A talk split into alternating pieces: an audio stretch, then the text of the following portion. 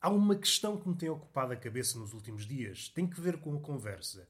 Será que eu sei o que é uma conversa? Ou melhor, o que é que faz de uma conversa uma boa conversa? Será que eu, enquanto palrador, serei capaz de proporcionar ao outro uma boa conversa? Talvez não seja despeciente tentar definir conversa, uma espécie de estrela guia que nos possa nortear no decorrer deste episódio. Provavelmente é quando duas ou mais pessoas se aproximam sem um fim à vista, com o fito de conversar, abordando temas mais ou menos esperados, temas que estão na ordem do dia, ou então seguir um itinerário sinuoso. Partimos daquilo que é mais ou menos esperado, o tempo, a vida, e quando damos por ela estamos a conversar sobre temas mais pesados, quase filosóficos. Mas ainda assim não conseguimos responder à questão: o que é que faz de uma conversa uma boa conversa? Provavelmente a melhor conversa é também a mais simples. Põe duas pessoas uma contra a outra e quem diz contra diz a favor. A conversa tem estas duas dinâmicas, uma espécie de atração e uma espécie de repulsa. Esse ping-pong eh, que entremeia estas duas dinâmicas, acrescentar uma pessoa a essas duas, quanto a mim, é um atentado à arquitetura da conversa já de si é uma coisa complicadíssima. Se pensarmos do ponto de vista ideal, é complicado manter uma conversa. É preciso que haja o entendimento, ou pelo menos, não digo total, mas pelo menos crescente ao longo da conversa. É preciso que haja hum, uma espécie de dança entre as palavras e o silêncio. Não sei se sou capaz de entender, não sei se sou capaz de entender essa dança. Quando é que devemos falar? Quando é que devemos retroceder, voltar tudo atrás? Tem muito de pensamento. O pensamento, na sua essência, é girar em torno de um tema. Aquilo que supõe orbitar em volta de dois ou mais temas, normalmente não está a pensar. O pensamento exige muita coisa. Daí a sua recorrência, o que é uma coisa que não é bem vista aos olhos de hoje. A maioria de nós está engodado por aquela lógica de zapping, quanto mais coisas acontecerem, melhor. O pensamento não se deixa ludibriar por essa lógica. O pensamento tem de passar várias vezes pela mesma coisa. Se pensarmos no pensamento como a mão do poeta, é como se a cada órbita afinasse o verso. A cada passagem o verso soa melhor. A cada passagem há palavras supérfluas, descartáveis, a cada passagem há palavras descartáveis que vão à vida. Há palavras que, por outro lado, se mantêm, mas são rearranjadas. Há uma espécie de eufonia que estava latente que vem à tona. É sempre no sentido de aperfeiçoamento. É evidente que esse movimento tem de parar. Seja no pensamento como na escrita, há um momento a partir do qual talvez desistir, mas talvez seja oportuno dizê-lo de outra forma. Temos de dar eh, independência à obra, independência à ideia, e a partir daí a ideia, ou o poema, ou outra obra qualquer, fará o seu caminho. Daí que seja uma postura comum. Esta é a postura do artista, normalmente em relação à sua obra. A obra está a fazer o seu caminho. Tudo o que eu podia fazer pela obra já fiz. É tempo de partir para outra. E voltando à mesma pergunta, que é que torna uma conversa uma boa conversa? Depende quem está a tagarelar, supondo que conversar e tagarelar são sinónimos. Depende dos temas, depende da cabeça de cada um e há flutuações. Se formos científicos, utilizarmos sempre as mesmas pessoas, vocês ter-se-ão dado conta que às vezes com a mesma pessoa há conversas que vocês podem apodar de boas, há outras razoáveis e há outras más. Ou seja, há qualquer coisa que influencia as conversas. Ou a disposição, a disposição de falar e de ouvir. Ouvir na conversa acho que é essencial. Um bom ouvinte determina o rumo da conversa. Por vezes é quem saca aquilo que o outro está a tentar dizer, mas ou por falta de. não é de competência. Por vezes é uma espécie de vergonha hum, anda às voltas, mas não consegue dizê-lo propriamente. E é o ouvinte, aquele bom ouvinte, que conseguirá arranjar forma de, de puxar, puxar o assunto. Nesse aspecto é quase como se fosse o engate. As coisas estão mais ou menos subreptícias e é preciso que elas venham à tona de forma espampanante. E isso tem de ser feito de um certo modo, não pode ser à bruta. Caso contrário, a conversa, se pensarmos na conversa como um rio, pode surgir uma espécie de barragem ou um dique que faça com que a conversa encontre um obstáculo, fazendo com que a, a conversa pare. Se chegarmos a este ponto, o entendimento, e verificar que, com a mesma pessoa, há conversas boas e conversas más, podemos partir do pressuposto que o problema está em nós. O que é que difere? O que é que diferiu de uma conversa para outra? O que é que nos aconteceu na vida durante essa janela de tempo? O que é que antecedeu a conversa?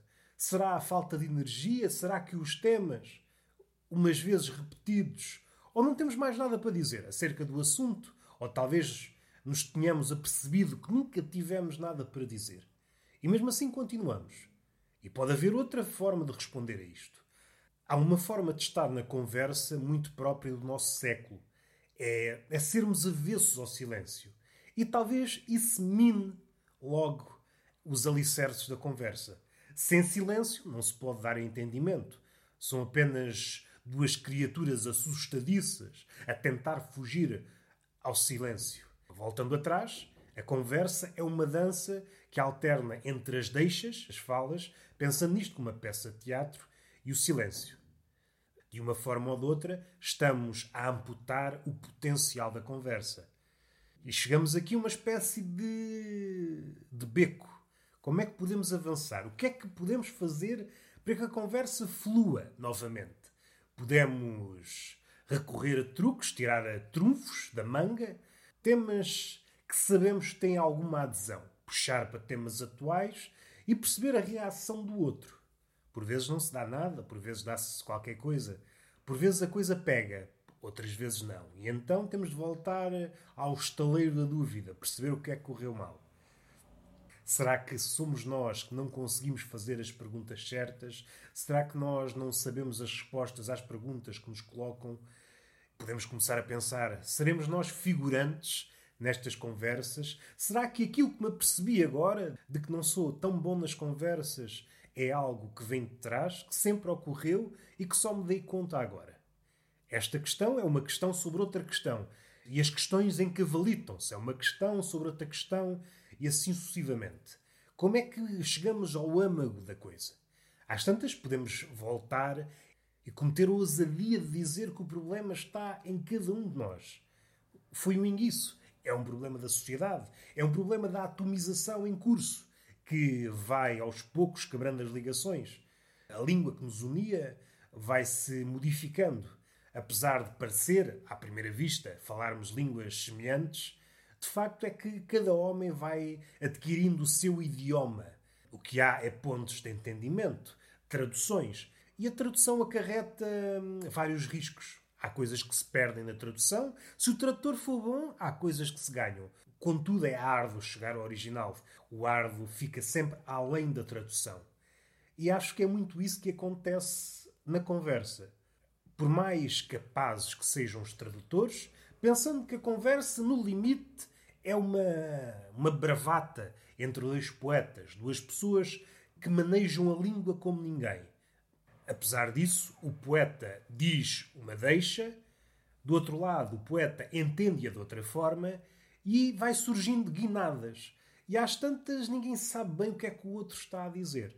Criam-se mundos alternativos. É como duas linhas aparentemente paralelas, mas se virmos bem, estão-se a afastar. E esse afastamento no início das linhas é mínimo, mas à medida que nós formos esticando as linhas, esse desvio vai aumentando. E o mesmo acontece com a conversa. Inicialmente estávamos a falar basicamente do mesmo e às tantas desentendemos. Por vezes, para tentar solucionar isto, voltamos atrás, damos vários passos atrás, mais uma vez, a analogia com a dança. A dança não é feita apenas de avanços, é de avanços e recuos, de passos em falsos, de muitos ensaios. Para a dança aparecer completa aos olhos do público, é preciso cair muita vez. E a conversa é apenas ensaio, nunca é uma peça final, nunca está finalizada, nunca poderá ser eh, exibida no museu. é uma coisa que está em constante construção. Se pensarmos na, na conversa e as pessoas que a fabricam, podemos olhar para elas como uma espécie de surrealistas e adotar aquela ideia de cadáver esquisito. Alguém diz A, a outra pessoa diz B, tentando ligar o B ao A. E assim sucessivamente, até termos uma espécie de lagarto, esse cadáver esquisito, em que as, as uniões podem ser mais ou menos lógicas ou mais ou menos absurdas. A conversa, apesar de ser um primo afastado do boato, tem muitas parecenças com ele, sobretudo quando se demora, sobretudo quando há vários intérpretes da conversa.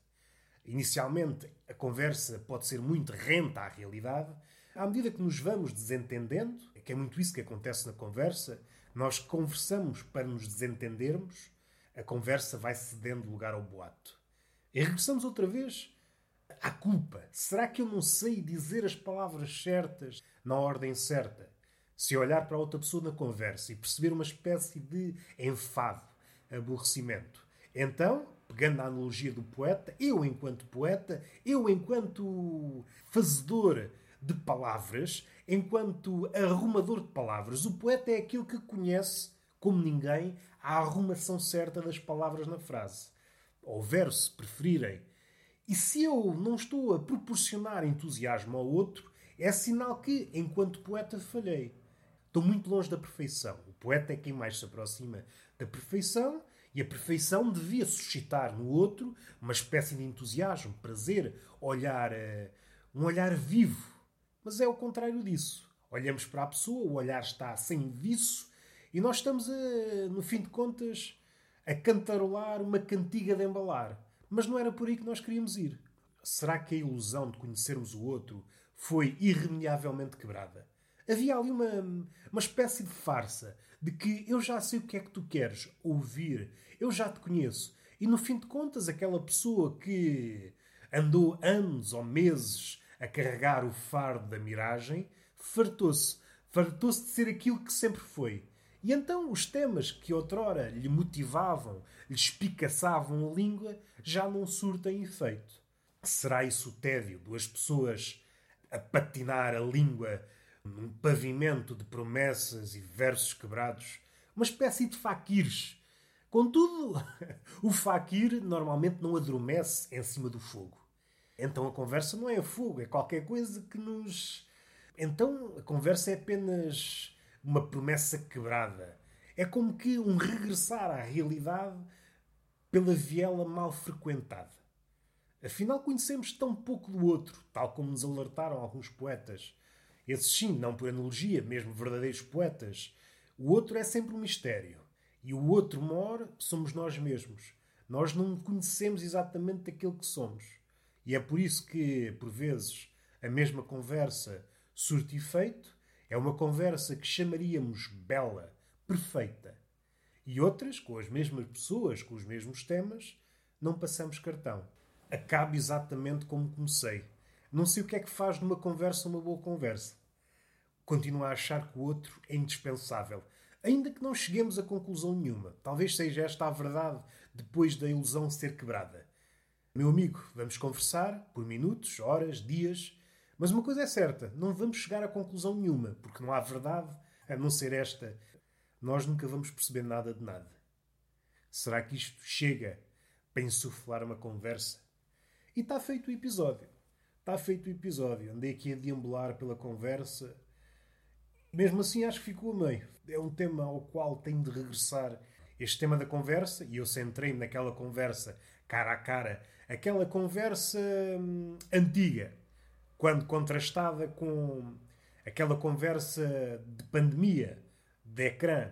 E há coisas que se perdem. Uma tradução perde-se qualquer coisa. O facto de estarmos cara a cara torna a conversa mais viva.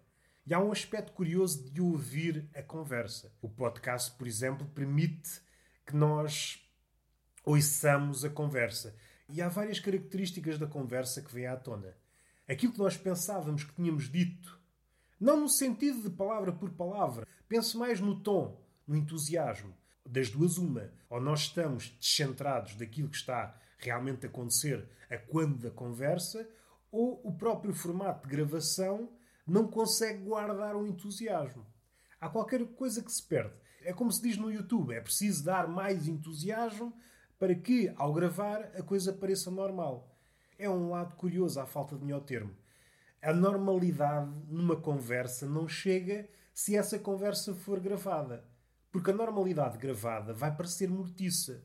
É um tema a explorar, não sei de que forma, nos tempos que correm, nestes tempos pirotécnicos de ecrã, a normalidade, aquilo que seria expectável do humano, não é suficiente. E está feito. Beijinho na boca e palmada pedagógica numa das nádegas. Até à próxima.